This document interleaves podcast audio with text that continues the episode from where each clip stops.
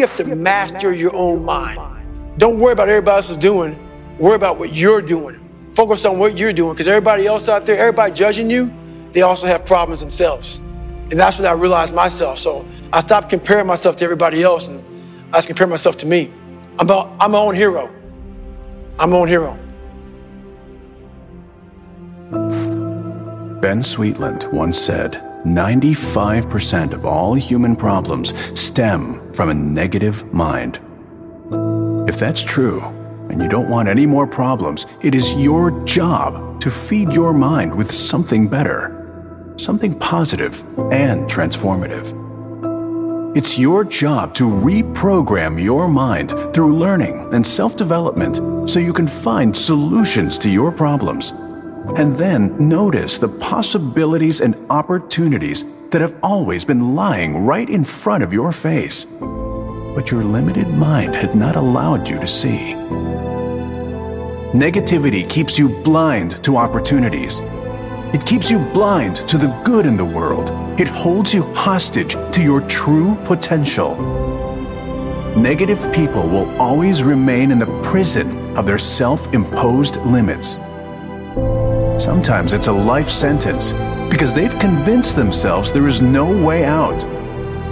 They've convinced themselves it's someone else's fault that they are in that prison. Other people are holding them there, but they have the key. You have the key. The key to freedom. And it's in your mind. It's your beliefs about what is and what is not possible. That's where it starts. And from there, you build.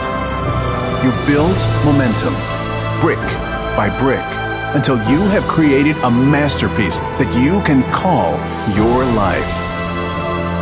You build your own life, starting with your beliefs, with your own work. It's a choice, and it's a choice you must make if you want a better life. If you want out of the prison of mediocrity, you must make that choice, and you must make it before it's too late.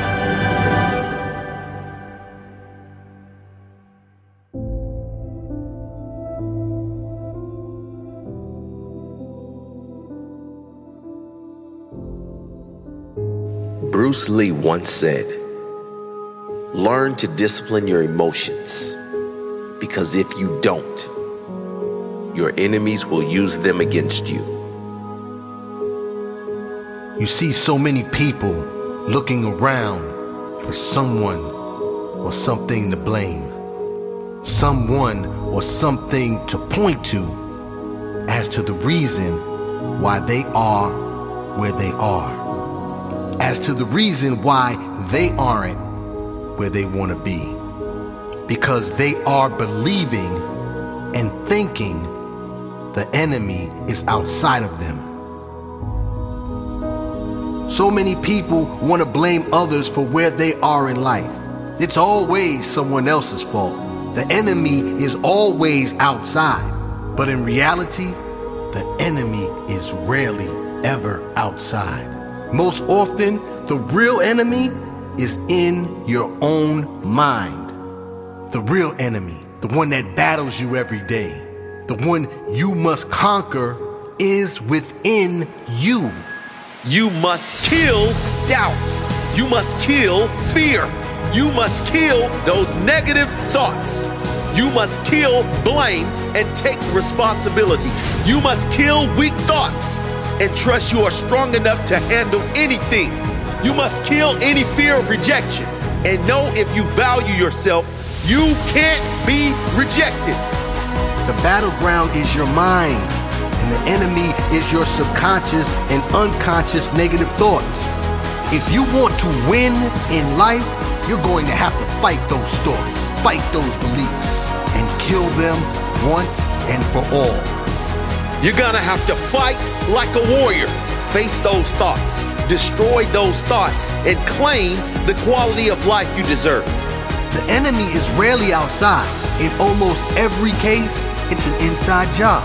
Having thoughts of lack, believing you have limitations, blaming others rather than taking responsibility, not trying for fear of failure, staying safe for fear of failure, and worst of all, not expressing your true self for fear of rejection. I will kill doubt. I will kill fear. All fear. Any fear. I will kill negativity. I will kill blame. And I will take ownership of this life I'm living. I will take control of this mind that is mine. These thoughts that are mine. My thoughts are now under my command. I am in control. No one else controls my mind. I do. I'll back myself. The enemy is rarely outside. It is always inside. You defeat the enemy by not fighting it, but by becoming better than it, smarter than it. You defeat it by working on you. That's how you silence the enemy within. Become greater than it through your own self work, through self discipline. Through daily work, the better you get, the quieter the voice gets. The enemy within can't criticize the one who has done the work. It can't argue with someone who has no regrets. So do the work every day. Every step forward builds belief. Every step forward builds confidence. Every step forward develops habit. Every step forward is a step ahead of that voice.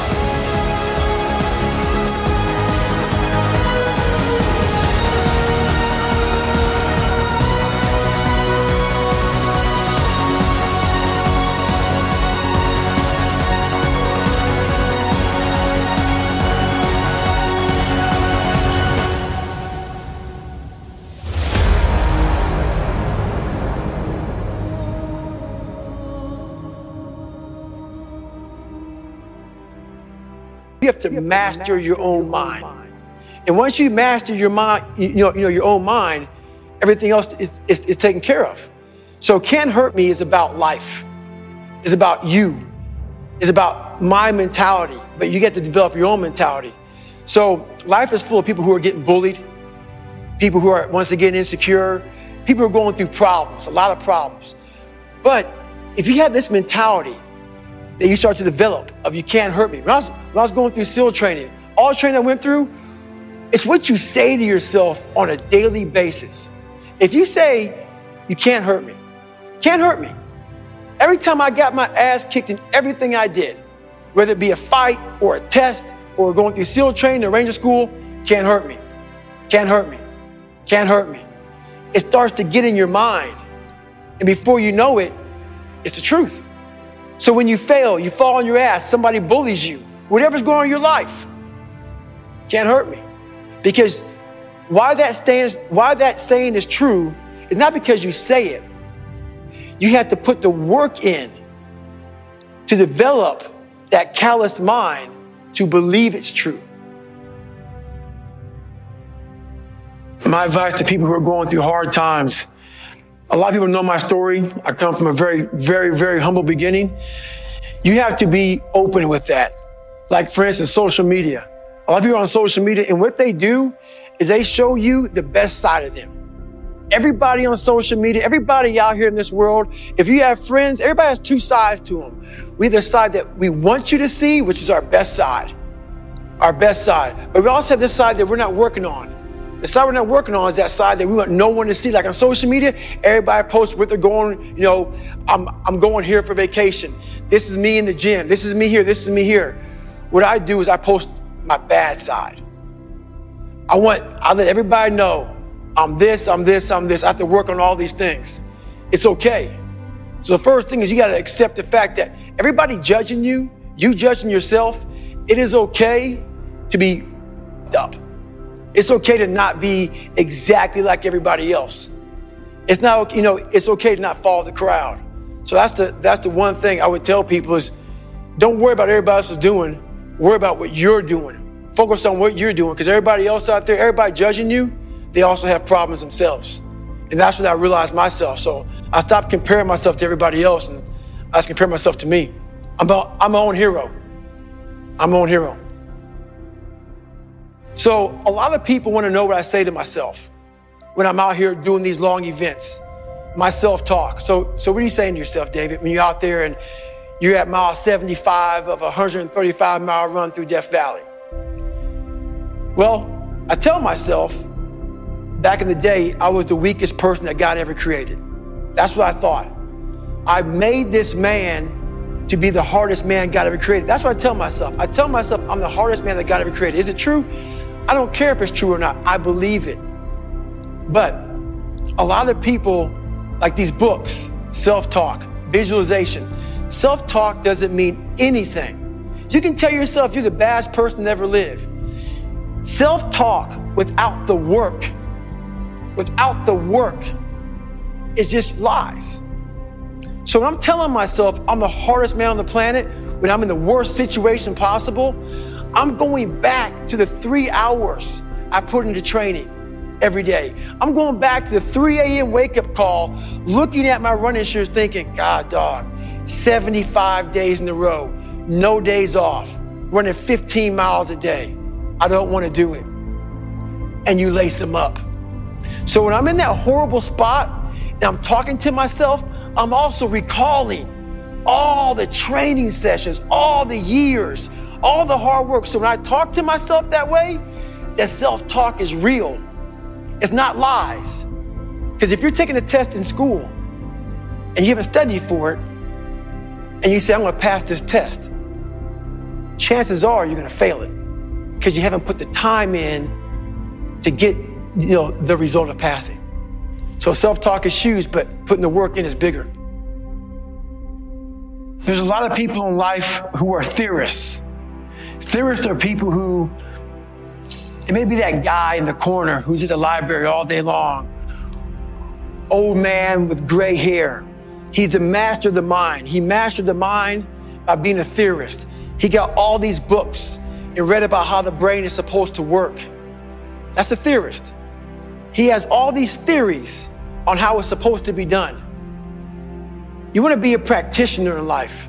A lot of people who study theories will put these bars, these invisible bars and barriers on your mind about what we can and cannot achieve as human beings. That's a theorist. A practitioner will listen to a man like a theorist and defy the odds. Don't ever be a theorist, be a practitioner.